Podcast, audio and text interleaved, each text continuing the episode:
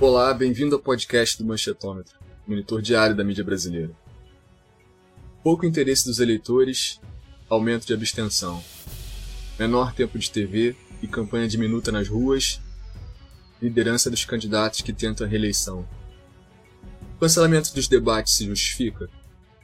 Afinal, o sucesso nas redes sociais se traduz em intenção de voto? Eu sou o jornalista André Madruga e para conversar sobre jornalismo e eleições, eu recebo João Ferri Júnior, coordenador do Manchetômetro, Eduardo Barbabella, pesquisador, doutorando do IESP-UERJ, e a nossa convidada Alexandra Martins, jornalista e redatora do site BR Político do Estadão. Oi, gente, bem-vindos ao podcast. Olá, pessoal, obrigado pelo espaço, é um prazer estar aqui com vocês. Olá, André. Olá, Eduardo. Olá, Alexandra. É um prazer te ter aqui no podcast do Manchetômetro. Olá, André. Olá, João. Olá, Alexandra. É um prazer te receber aqui no nosso podcast. Então, Alexandra, a primeira eleição depois da extrema-direita ter vencido, a última, né?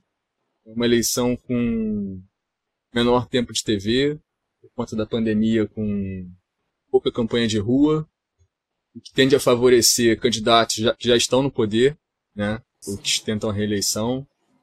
Como é que você vê tudo isso e a participação da imprensa na campanha municipal? Bom, agradeço o convite de vocês de participar aqui dessa conversa. É um prazer falar com vocês. Então, é, é como você já pontuou, André, é uma eleição atípica por esse fator pandêmico aí, que afasta os candidatos da militância, né? Mas também tem uma outra característica, que é a falta dos debates, né? Que a condição sanitária foi usada como argumento para as principais emissoras de TV de sinal aberto e também das de sinal fechado, para que não houvesse debates, né? Isso é, prejudica muito, segundo as pessoas com as quais eu converso da área, aqueles candidatos que não são conhecidos, obviamente, né, e favorece os já conhecidos, né, é, além de ser um indicativo de déficit mesmo, assim, é, para a própria democracia, né, de você não ter ali um espaço onde o seu candidato vai ser confrontado, né, porque eu não quero, não se deveria querer saber apenas o que ele pensa, né? o que o seu candidato pensa. Tem que saber também quais são os pontos fracos. Normalmente, esses pontos fracos são levantados pelos adversários. Né? É, isso considerando aí todas as inverdades que podem conter nestas, nessas disputas de, de, de televisão. Né? Mas fica aí um, um buraco aí, uma falta de, do contraditório, digamos você só tem a fonte do que o seu candidato está dizendo ali de positivo. Né? O candidato tem que ser confrontado também. Né? E o debate, a falta do debate, ela peca por isso. Então, pandemia, espaço para os, para os já conhecidos, menos exposição dos candidatos, a falta do corpo a corpo deles com a própria militância, de não poder ir nos lugares, apesar de que pelas redes sociais você acompanha que eles estão indo de qualquer maneira a todos os eventos possíveis. É até um parênteses aqui, porque para mim é um absurdo o que está ocorrendo. Não sei se vocês acompanham as campanhas pelas redes sociais, estou acompanhando quase que uma centena de candidatos diariamente e não há uso de máscara, sabe? É aglomeração em vários bairros, abraços, beijos, compartilhando comida, enfim. Então, é, Perdão, Alexandre, você se refere à campanha no Brasil como um todo ou em São Paulo mais especificamente? No, Bra no Brasil como um todo. Né? Ah, é? Outro, é, eu estava acompanhando esse dia o Mendonça Filho lá em Pernambuco. Né? O Mendonça ali, é assim, me chamou tanto a atenção como que ele se joga na militância, como ele, ele e o João Campos também, é, não sei se é um fator local, o que que é, eu sei que a disputa lá está bem acirrado, o Mendonça subiu um pouco, deixou a Marília um pouco para trás, Marília Reis, e, e o João liderando, o João Campos liderando. Né? Mas o esforço que o Mendonça Filho tem feito para estar presente foi uma coisa digna de nota. Assim. Não só ele também, né? Na Paraíba também tenho notado isso, a disputa em Manaus também está muito nas ruas. É, aqui em São Paulo eu vejo menos os candidatos no corpo a corpo. Eu digo isso porque eu tenho acompanhado os candidatos pelas redes sociais para fazer um especial no BR Político sobre como anda a campanha nos, nas redes sociais até gostei de você ter falado de redes sociais, porque assim, eu tenho informações aqui a colar de algumas campanhas e eu estou ouvindo que ainda está muito devagar nas redes sociais. Você tem informações uhum. diferentes? Não, eu não tenho dado comprovado de nenhuma pesquisa de nenhum instituto. É só a minha observação mesmo, né? Como eu fico com isso diariamente, é a minha função. Então, não há respeito. E eu, eu entrevistei cinco candidatos a prefeito aqui de São Paulo. E a primeira pergunta que eu faço é, antes de começar a entrevista é onde ele esteve e se as pessoas usavam máscaras. 100% eles estão nas ruas e não usam máscara. As pessoas colocam máscara para gravar os vídeos. Na hora do vídeo ali, aí colocam, mas é irrestrito. É, independe de idade, sexo, localização, não se usa máscara nas aglomerações de uma maneira geral, segundo os próprios candidatos, e uma observação empírica mesmo, assim, do que eu tenho acompanhado diariamente nas redes. Assim. É interessante, Alexandra, que você trouxe muito das redes sociais e o Machatômetro nós temos começado um projeto de acompanhar como os candidatos têm se portado no Facebook, especificamente nas eleições municipais, né? E uma coisa que nós temos percebido é que os candidatos de esquerda eles estão muito presentes. Então a gente tem muita participação, né? O Guilherme Boulos, por exemplo, para resgatar um, um, dado que nós trouxemos no nosso primeiro boletim, ele é o líder em postagens no, no Brasil como um todo, no geral, e em São Paulo ele tem quase é, próximo a 15 dos posts mais publicados, dentre os 20 mais comentados no Facebook, né, dentre os candidatos. Então a gente vê uma esquerda que está muito presente nas redes sociais, mas a gente não está vendo esse, esse engajamento todo se transformar em intenção de voto. Né? Nós não estamos vendo isso aparecer. E aí eu queria te perguntar aqui, assim, nesse tempo de pandemia, que esse boca a boca, esse tete a tete que você colocou, fica um pouco prejudicado, mas os, os, os candidatos vão fazer também? Até que ponto você vê que a rede social, né, o Twitter, o Facebook, e mesmo a campanha na televisão, né, como que esses pontos vão ser importantes? Eu acho que da televisão, que é começar pelo mais fácil, digamos, é, eu acho que ela teria o poder de mudar de ideia, talvez, ou, ou mudar a opinião dos indecisos, né? Agora, as, as redes sociais, sinceramente, você falou aí da esquerda, realmente a esquerda está mobilizada, você citou campeão aí, Boulos, né, fez até um Big Boulos aí Brasil outro dia, mas por outro lado também, se você pega aqueles que são mais engajados, digamos, que recebem mais engajamento, né, o Arthur Duval, ele se coloca Ali, Arthur Duval é um candidato a prefeito aqui em São Paulo pelo Patriotas, foi expulso do DEM, né? É, é, um candidato de perfil bastante autoritário, né? E agressivo nas redes sociais. E ele tem trabalhado muito bem com a militância dele. E ele consegue essa, essa até ser, ser bastante citado, né? Assim como o Boulos. Ele e o Boulos ali, eles, eles duelam por, por esse espaço, né? Mas se você considerar que a pandemia também trouxe várias restrições, né? Ela revelou aí a, as carências de conexão no Brasil, apesar de que o, o país é bem interligado, digamos, ele está bem conectado à internet, né? Mas eu não acredito que as pessoas passem ou vão consultar, vou ali consultar o Instagram para ver se eu voto no Gilmar Tato ou na Joyce Hasselman.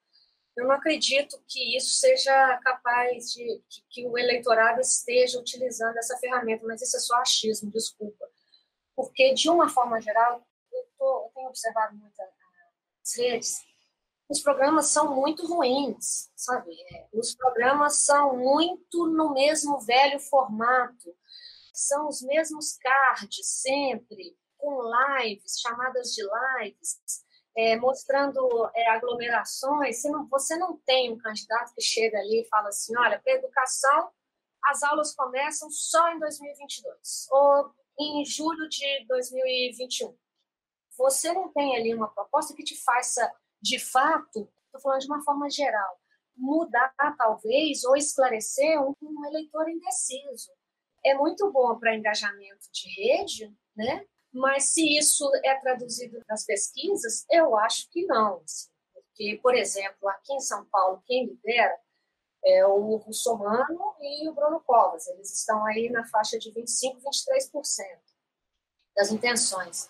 Você pega a rede social do Bruno Covas, é, é muito aquém daquilo que, por exemplo, o Boulos faz em termos de linguagem, de tempo dedicado à rede. É, é muito do século passado a campanha do, do Bruno Covas. E do russomano nem se fala. O russomano, ele não tem se exposto muito. Aliás, ele custou a se expor nas redes sociais e, de uma forma geral, né?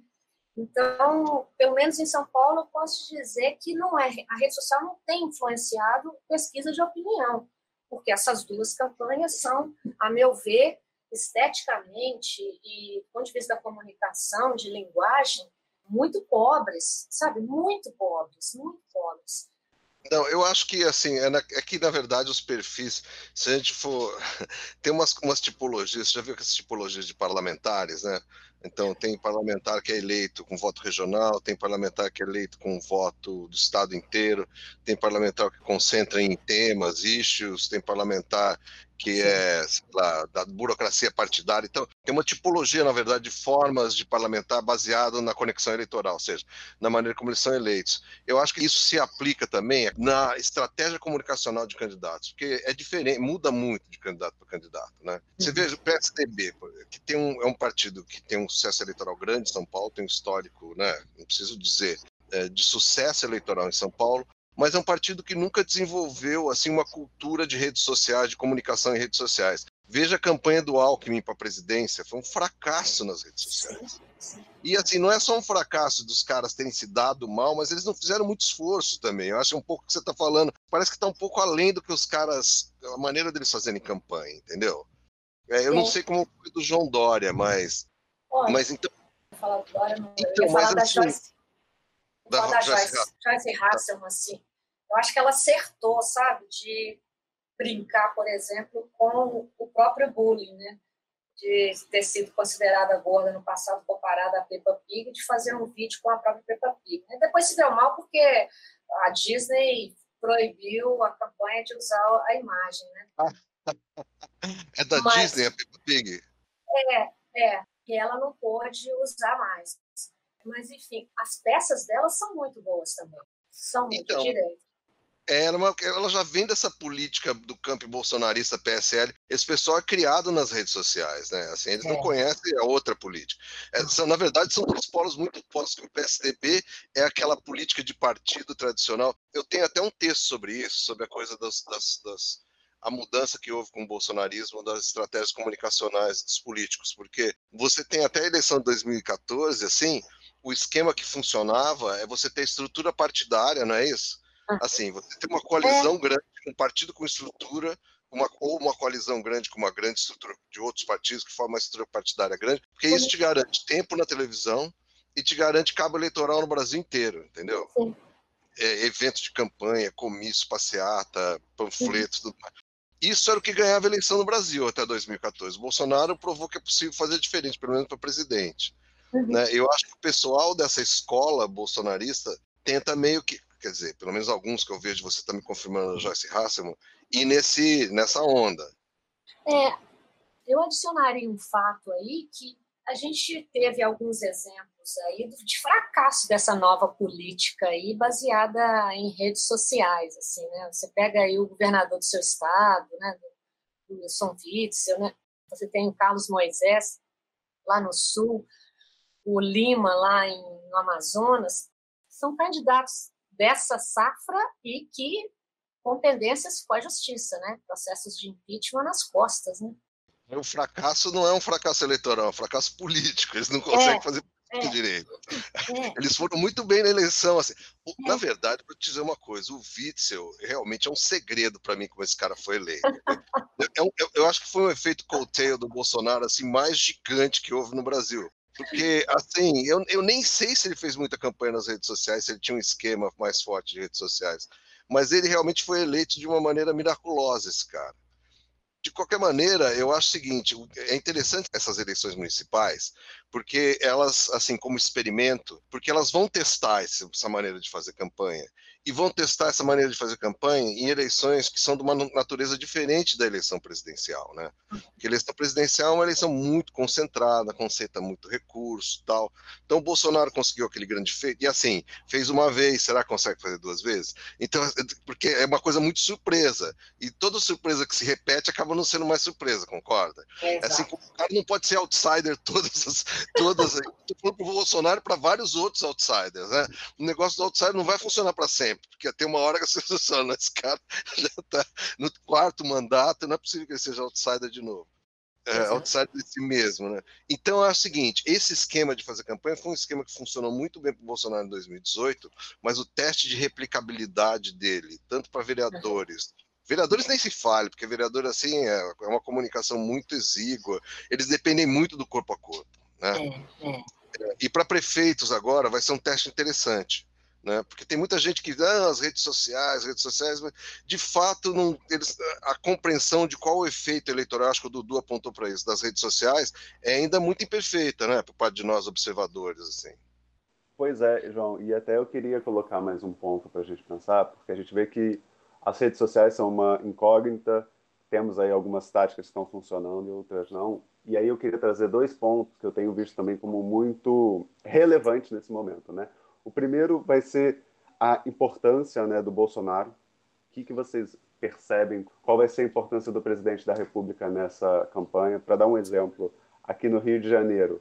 No Rio de Janeiro nós temos não só o, o candidato à reeleição, né, o Marcelo Crivella, se, se, colocando como candidato do Bolsonaro, mas você tem também o Luiz Lima, que é o candidato do PSL, que também, de alguma forma, se coloca como candidato do Bolsonaro, e sempre né, sempre retomando aquela ideia do candidato contra a corrupção. Isso é um, é um fato que a gente tem visto isso bastante, e para, por exemplo, contrapor, o Eduardo Paz coloca não a questão apenas da corrupção, porque ele, ele afirma que ele não cometeu os ilícitos, mas ele, ele coloca a questão da experiência, até para colocar um pouco dessa questão do Witzel, né? Então a gente tem essa discussão de ser idôneo, de não ser corrupto versus experiência, um pouco nesse, nessa, nessa lógica, né? Que acontece com, com a entrada do Bolsonaro e dois pontos que têm sido muito importantes de temas específicos são o combate à Covid, que atualmente está ganhando ainda mais força com essa discussão sobre vacina, e o auxílio emergencial, que também vem alavancando um pouco o Bolsonaro e a sua aprovação. E eu queria perguntar para vocês o que vocês acham sobre essas questões, sobre os sistemas. Se esses temas podem realmente influenciar, porque são temas nacionais, né? a questão da vacina nacional, questão do auxílio emergencial é, é, também nacional, mas as prefeituras vão ter, vão ter ação direta, porque as, as prefeituras têm os postos de saúde, são elas que vão organizar junto do Ministério da Saúde, por exemplo, a vacinação ou não. Eles também têm projetos sociais e programas sociais de auxílio aos moradores. Então, como é que fica esse sistema com dois temas que são importantes, né? Saúde e programas sociais e um, e um presidente que está se colocando na luta está se colocando para apoiar, mas às vezes de uma certa forma afastado também para quando ele tem mais de um candidato. Como é que vocês veem essa situação? Bom, com relação à questão da saúde, a revista Nature fez um, uma pesquisa com cerca de 100 países e o Brasil se coloca em segundo lugar com 85% de apoio a uma vacinação eles, os brasileiros estão favoráveis a uma vacina e tomariam a vacina. Da mesma forma, a XP divulgou uma pesquisa hoje também com um dado super alto também do volume de brasileiros preocupados com essa questão da vacina. Né? Então, seria um caminho bastante, a meu ver, bastante arriscado que o Bolsonaro está entrando aí de brigar com a ciência com relação à, Covid. Assim. O brasileiro está cansado de ficar em casa e que logo que essa vacina surja logo. E ele falar que eu não vou tomar, não importa, eu não vou tomar essa porcaria, não sei o quê. Ele fala assim, né? E isso é, bom, as pesquisas não têm refletido que é o mesmo desejo aí da população. E com relação à corrupção, eu acho que a oposição tem aí um prato cheio aí para poder explorar com esses três exemplos que eu falei de justiceiros contra a corrupção eleitos com essa plataforma, né? Que foram o Witzel, Carlos Moisés em Santa Catarina e o Wilson Lima do PSC lá no Amazonas, e que enfrentam processos de impeachment em suas, em suas respectivas assembleias. Então, você tem aí dois do PSC e um do PSL em processo de, de afastamento. Isso, para a oposição, em tese, deveria ser um ótimo motivo. Olha, tá vendo? Vocês aí ficam querendo votar quem é contra a corrupção. Parece que a corrupção é algo passível de ser exterminado, como se fosse a luta contra o. o vamos exterminar o mal, né? Eu prometo exterminar o mal. É super possível exterminar a corrupção, né? Então, fica um discurso vazio aí a ser explorado aí pela oposição. Eu acho que, eu não sei se terá cabida da forma que teve no passado o, o tema corrupção. O brasileiro está muito preocupado com a corrupção. O brasileiro está preocupado com dinheiro, talvez, e com a saúde. Assim. Mas, a depender da, do andamento da economia, de como o Paulo Guedes aí vai, vai gerir aí sua equipe, né? uma equipe que, que não é coesa, né? com interesses diversos, né? inclusive políticos, né? vídeo Rogério Marinho, né? batendo cabeça com próprio Paulo Guedes, Paulo Guedes desautorizado publicamente pelo próprio Bolsonaro aí, que quer porque quer lançar uma renda básica universal aí no futuro, mas não sabe de onde tira, enfim, não sabe de onde tira e não sabe se deveria ou não furar o teto do gasto. Então, é, talvez a economia seja mais importante, talvez, aí, é uma aposta minha, do que o próprio tema da corrupção, João. Então, eu, olha, Alexandra, eu tenho um contato, tenho tido contato com algumas pesquisas qualitativas que estão sendo feitas por aí. Eu acho que assim, a impressão que eu tenho, pelo menos, é assim: o tema da corrupção continua presente, só que ele continua presente assim de uma maneira que antes tinha aquela coisa de corrupção do PT, corrupção, o antipetismo muito ligado ao tema da corrupção, né? E quando os candidatos do PT não estão na frente, esse negócio está um pouco mais fraco em São Paulo e Rio de Janeiro, pelo menos, né? Aí eu acho que é o seguinte, a corrupção se traduz mais num certo desconstolo, né? desilusão em relação à política em geral. Aquela coisa de que os políticos são todos iguais, as campanhas são todas iguais, todos só fazem promessas, as pessoas falam muito isso. E eu acho que tem uma coisa que as pessoas não estão levando em consideração.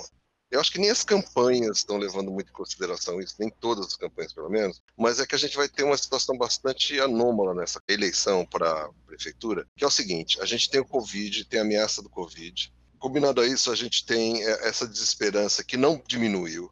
A, a corrupção pode até relativamente ter perdido a importância tão central que ela tinha, mas eu acho que é só relativamente. Ela continua tendo uma percepção de corrupção o principal, principal o maior problema do Brasil. Né, que eu acho um absurdo.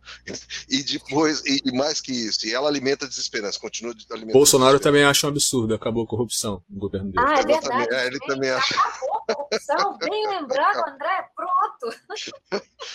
Mas eu acho que essas duas coisas casadas com essa história deles permitirem agora que, devido ao Covid, as pessoas justifiquem pelo app não votar, a gente vai ter assim uma, uma quantidade de abstenções gigante nessa, nessa eleição para prefeito.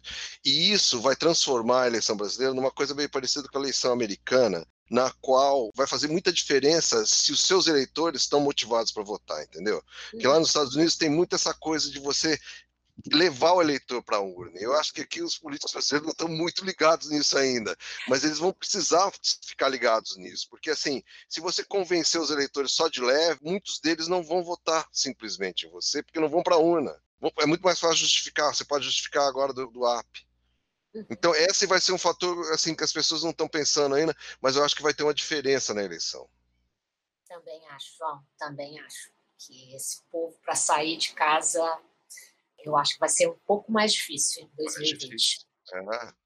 você imagina, ainda vai ter essa coisa de fila, as pessoas já estão desmotivadas, já podem justificar, assim, tudo contribui para ter uma abstenção imensa.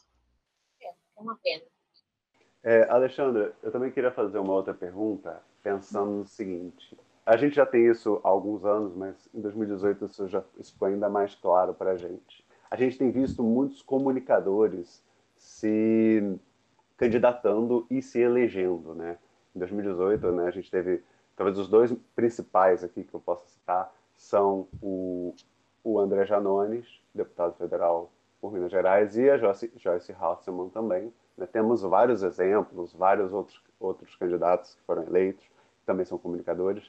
E me parece, né, a gente tem acompanhado no Manchetômetro muito isso, essa atuação dos comunicadores, ela consegue ser constante depois da eleição, né? Porque muitas vezes a gente vê o político, ele consegue se eleger, de certa forma, se ele não tem um bom trabalho de comunicação, ele de certa forma some e volta no período eleitoral de forma mais forte. É claro que durante esse período ele está fazendo o seu boca a boca, ele está fazendo o seu trabalho de base, ele está aparecendo, mas pensando nas redes, pensando nessa comunicação, muitas vezes ele não aparece. E aí a gente tem até pensando em 2022 existe sempre a sombra, né? Que essa vai ser sempre uma sombra de, das eleições no Brasil, enquanto ele não decidir se candidatar, o Luciano Huck, que é um grande comunicador, né? Também tem esse, esse papel.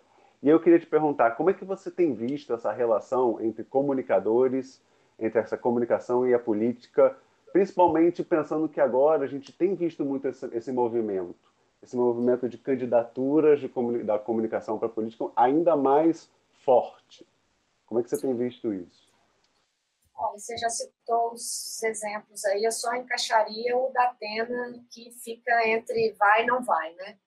Mas é isso, é, é, aí eu acho que é uma questão até de cunho pessoal, assim, de, de mexer na vaidade, né? De tocar na vaidade, né? A gente está falando aqui de apresentadores que são notícia, né? Não que trazem notícia, né? A Atena traz notícia, mas ele é notícia sabe? O Hulk também, o Hulk, qualquer tweet que ele coloque vira título de jornal. Até o André Matarazzo, que também do candidato PSD, ele também é radialista, mas não é o caso, não tem tanta proeminência assim. A Joyce Hasselman, idem, né? No caso da Joyce, ela atuou bastante aqui em vários veículos, né? Mas foi mordida pela mosca, né? O ser mais importante que a notícia, né? Porque aí eu sou da velha guarda da comunicação que gosta realmente da notícia e não de ser a notícia, né? Então, é, eu entendo que eles queiram seguir carreira política, mas eu acho que entra mais a questão da vaidade, assim, porque você não tem experiência na administração pública. Convenhamos, você sabe como que funciona um empenho, uma ordem de compra, contratação, é, as pessoas têm a mínima ideia de, de como funciona a prefeitura e querem ser prefeitos ou governadores, que seja, né? E outra coisa, a gente tem exemplos de comunicadores também, que agora me escapa o nome, talvez vocês me ajudem a lembrar, de um, ele só transmitia o mundo do crime, até que ele começou a forjar as notícias junto com a polícia, para que a polícia fizesse apreensões junto com ele. Assim. Então, ele combinava com a polícia e aí a polícia e eles sabiam que aquela vítima ou aquele alvo ali não estava envolvido no caso, mas chegavam de repente na casa a emissora e, e o, o, candidato à emissora e a polícia chegavam na casa dessa pessoa, forjavam provas, é, é, até tem até denúncia de tortura. É aquela série do Netflix, isso? É, isso que eu ia falar. Virou série. Exatamente cara. Amazonas, esse, obrigada. Exatamente esse caso. Né? Como pode, né? Aquilo ali, você quer ser polícia, você faz o concurso para PM. Você quer ser jornalista, você procura um veículo sério ou transforma o seu canal em, em canal de notícia. Você quer ser governador, você vai para a vida pública. Você, cada pé numa canoa, não dá, não dá. Eu acho que tem vários, vários problemas aí. Vários problemas. Então, sei, é, é uma alavanca? É, é uma alavanca, mas por uma questão de vaidade, porque experiência eles não têm. Xana, deixa eu te perguntar uma coisa. Eu queria perguntar para você, que que você, como você está vendo a cobertura da imprensa, assim, eh, tanto da sua própria posição profissional agora, como da imprensa em geral, em relação às eleições municipais? Olha, com um pouco até de preocupação, em razão de duas coisas. Em razão da Covid e em razão da medida provisória que reduziu salários e jornadas de jornalista. Preciso muito ter isso em mente, porque o nosso salário foi reduzido, em tese a jornada também, mas a jornada, no fim das contas, vocês conhecem a natureza do trabalho de um jornalista numa redação, é muito difícil que você cumpra ali seis horas e bate ponto e vai, e vai embora. Né? Então, isso é praticamente impossível acontecer num período de campanha. Os jornalistas estão se arriscando muito mais, Tá? Eu, meus colegas acima de 50 anos que cobrem estavam resguardados em casa, estão nas ruas, não de forma tranquila, é, estão preocupados e tem que cada dia estar num lugar, porque é diferente de você acompanhar telefone. É, aliás, é uma outra cobertura acompanhar por telefone, redes sociais, via assessores e acompanhar junto com o candidato na agenda, né? Ser o famoso carrapato, né? Então, é, é uma cobertura bastante diferente, você não tem acesso, as informações não estão chegando todas 100% aos jornalistas, não estão. Você demora mais a, a, a obter uma informação de um candidato, algum, algum bastidor, se você não estiver na agenda. E outra coisa, se o assessor do candidato não estiver na agenda, não adianta nada, porque o candidato vai estar preocupado em, em cumprimentar as pessoas ali do local e não de falar com você. Quando fala com você, vai falar rapidamente. Os marqueteiros, que também são outra fonte de informação das campanhas, não estão na rua. Você tem que falar via telefone. Antes isso era muito mais facilitado, digamos, sem a pandemia porque eles, em tese, não estavam tão pressionados com suas redes sociais. Né? Hoje, eles sabem que esse canal é um dos mais valorizados com a pandemia, então, são vários e vários vídeos, posts, lives e tudo mais. Resumindo, as fontes reduziram, o tempo reduziu, a exposição à doença, à doença, ao vírus é maior, e vindo de um contexto de redução de salário, redução de jornada, redução maquiada de jornada, porque vários tiveram que cumprir sim as oito horas, né?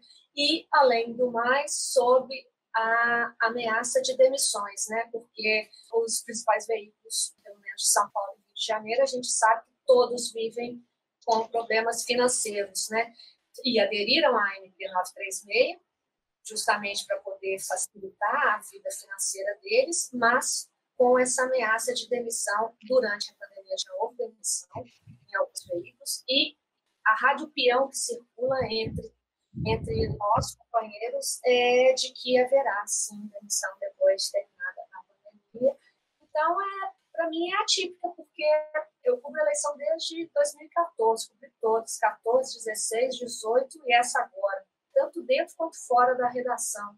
Eu nunca vi demorar tanto a informação a chegar. E outra coisa, chega às vezes, chega dois dias depois, sabe, às 11h30 da noite, meia-noite, porque o canal do WhatsApp ficou tão familiarizado, é, é, é, tão, a pessoa se sente tão à vontade em te mandar uma mensagem, ligar e falar qualquer coisa no meio da noite, no domingo, no sábado, sabe? Isso te obriga também a acionar a redação, ó, oh, fulano me mandou isso, vejam aí e tal. Então está muito mais complicado, muito mais difícil e eu acho que para o eleitor também ele, ele vai sentir isso, porque talvez a gente pudesse estar colhendo muito mais dados, pessoal, muito mais dados do que normalmente a gente colhe no período normal. Assim. Não está bom, não está legal. Mas deixa eu te dar, eu queria te dar uma outra perspectiva de comentário, que é o seguinte: é, não exatamente o comentário do ponto de vista do jornalista, no labor do jornalista, mas do ponto de vista da grande mídia como canal de comunicação entre candidatos e eleitores. Porque, assim, a gente tem notado, a gente que trabalha com cobertura, analisa diariamente cobertura, é tradicional, acho, na grande mídia brasileira, os meios darem muita atenção para a política nacional e cobrir muito mal a política municipal. Isso fora de eleição, e no período eleitoral não melhora muito isso, entendeu? Sim, assim, verdade a impressão que eu tenho é que a cobertura é no máximo morna, quando tem, né? Olha, é, é verdade isso mesmo. O municipal sempre interessou menos, Câmara Municipal sempre interessou menos. Assembleia interessa um pouco mais e, e, e as duas casas federais são as que guardam. É, Mas... presidente, e nem para prefeito eu acho que é tão assim, é, eu acho meio fraca também. Você acha que mudou isso? Está sendo mais. Eu acho que sim. Pelo menos aqui em São Paulo, assim, é, o Bruno Covas ou o Russomano, é, eles emplacam manchete. É. Né? Emplacam, emplacam. Eu não sei aí no Rio, assim, eu não vou lembrar aqui das capas do Globo, mas eu imagino que o Crivella também já deve ter. Já deve ter mas não é ruim, é, é, bem, eu acho bem fraco porque assim, e ainda mais numa eleição dessa, que é uma eleição encurtada, com campanha encurtada, vamos dizer, a possibilidade dos candidatos comunicar com os eleitores é sem debates quase, né? A, a possibilidade está muito restrita. É, né? Você Olha, aí que analisa isso, tem números aí, né, João? É, então, mas assim, a campanha de rua também, é fora os números da gente, assim, a campanha de rua está super prejudicada com o negócio da pandemia. Assim, eu sei que aqui no Rio de Janeiro ela está indo bem devagar, provavelmente nos outros lugares do Brasil. É claro que você reportou de lugares, tá em Pernambuco, por exemplo, está tendo eventos de massa tal. Aqui no Rio, talvez em alguns lugares, mas nada que se compare com as eleições anteriores. A pandemia de fato causou um problema. Então, assim, prejudicou por aí. Aí a, eh, a, a campanha também está encurtada entendeu? E aí, se você junta isso à, à, mídia, que também não cobre muito, fica um negócio assim, estranho. É, e um, é, povo, é. um povo pouco motivado para votar, nossa, assim, acho que. Não é tempestade, não, é o tsunami perfeito aí, né? É. E é triste, é verdade mesmo. Não, você não, você, além de você ter muito menos repórteres para mandar para a rua, os que você, você, tem que escolher, você, eu vou mandar para a rua. Porque antes você tinha um carrapato para cada, né? Carrapato, para quem não sabe, é jornalista que gruda num candidato e não sai. Hoje ah, é você carrapato? Não, é. Hoje você não pode colocar um carrapato em, em cada um deles, igual se fez em 2016, não. 2014, não tem como. Então, obviamente que sai prejudicada, não precisa nem de, de muitas malabar, muitos malabarismos aí de pesquisa, porque não, estamos menos na rua, estamos menos, menos na rua. Então tem menos manchete e tem, tem menos informação. E Alexandra, até para ajudar nesse debate, ainda também torna mais torna mais fortes as fake news, né? Porque sem o carrapatos, não a campanha, porque a campanha vai para a rua, mas o repórter vai menos à rua, vai menos estar menos. Então acaba fortalecendo, né? Porque com tudo que o João falou de campanha curta, que você colocou, que as pessoas estão na rua, sem o, o, o jornalista para apurar rapidamente a informação, a fake news ainda se torna ainda mais letal, por assim dizer, né? Ah, Eduardo, aí dá vontade de mudar de país, assim, vamos todos, fecha aí o boteco, vamos embora, porque fake news, essa altura do campeonato, sabe, fortalecem os, as agências de checagem, né? E essa é um, talvez um fator positivo aí dessa campanha, que as agências de checagem estão cada dia conquistando mais respeito, né, contra as fake news, né? Mas é impossível, é igual o combate ao mal ou combate à corrupção. Você não vai acabar com fake news, sabe? Ela é retroalimentável, sabe? Ela mesma se realimenta, reinventa, traz a mesma notícia, sabe? E Twitter com as mesmas frases, as mesmas mentiras, só muda o usuário. É assim, é desesperador, é desesperador assim, fazer campanha. Deve ser, né? Alexandre, falar em fake news, também a, a imprensa também é autora de algumas, né? Sim. E eu queria que o que chama atenção na cobertura da imprensa, em São Paulo principalmente, é a crítica ao PT ao fato dele não ter aderido a uma frente ampla, crítica ao hegemonismo do PT. E, e como você vê essa cobertura sobre o partido e o desempenho dele em São Paulo? Melhorou demais a cobertura é, do Partido dos Trabalhadores, melhorou muito, assim, já foi muito pior. Né? De fato, as empresas de comunicação são mais simpáticas aos ideais liberais, é, pregados aí pelos candidatos de centro, centro-direita, né? que exclui o Partido dos Trabalhadores. Mas todos os jornais São Paulo tem os, os chamados setoristas, né, que cobrem o PT. E eles conseguem fazer reportagens sobre o Partido dos Trabalhadores. Né? Agora, talvez a hierarquia das notícias na página impressa, digamos, né, talvez obedeça, não obedeça o critério que o PT gostaria de ver. Assim. O PT pode ocupar um espaço mais menos privilegiado que algum outro partido. Assim. Eu imagino que o manchetômetro deva ter isso com mais exatidão. Assim. Mas o que eu posso dizer é que melhorou a cobertura, cada vez mais o espaço se abre, porque os jornalistas também que cobrem a esquerda precisavam de mais ferramentas documentais, por exemplo, para emplacar suas pautas que a Partido dos Trabalhadores trazia. Então, com isso, você não vai dispensar tese, você não dispensaria uma notícia, porque ela pode, se você dispensa hoje, ela pode estar dois dias depois na página do seu concorrente fazendo maior estardalhaço. Né? Então, na medida em que essa abertura para notícias desse campo progressista, aí, isso veio junto com essa necessidade de trazer documentos e embasamentos jurídicos para as suas publicações, o que os repórteres, eu acho que fazem de uma maneira, estou falando dos meus colegas para a esquerda, né, que eu conheço bastante bem, é, fazem, fazem bem. Agora, se eles vão ter o espaço que eles desejariam, aí já é uma escolha que cabe à empresa fazer, não que aquele assunto não vá entrar. Mas, por outro lado, a gente tem a porta dos portais de notícia, né? Todo jornal impresso tem o seu portal, que onde você pode desenvolver aquela notícia da melhor maneira, né? Você pode o seu princípio, meio e fim ali, ele eles vão ser mais mais extensos, mais completos, né, do que seria, por exemplo, num jornal impresso.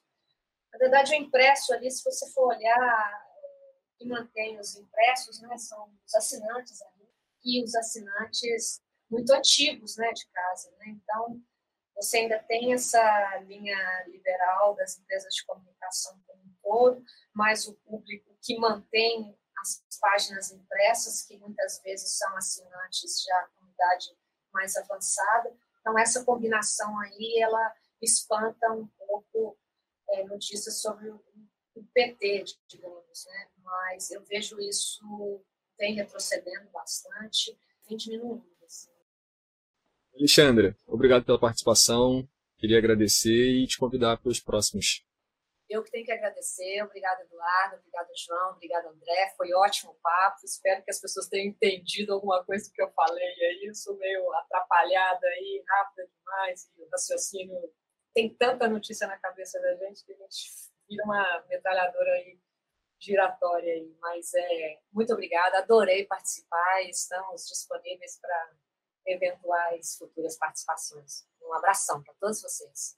Obrigado por ter participado, gostei muito da nossa conversa e fica aqui o convite para voltar em breve para a gente voltar esse bate-bola, esse bate-papo sobre política e mídia.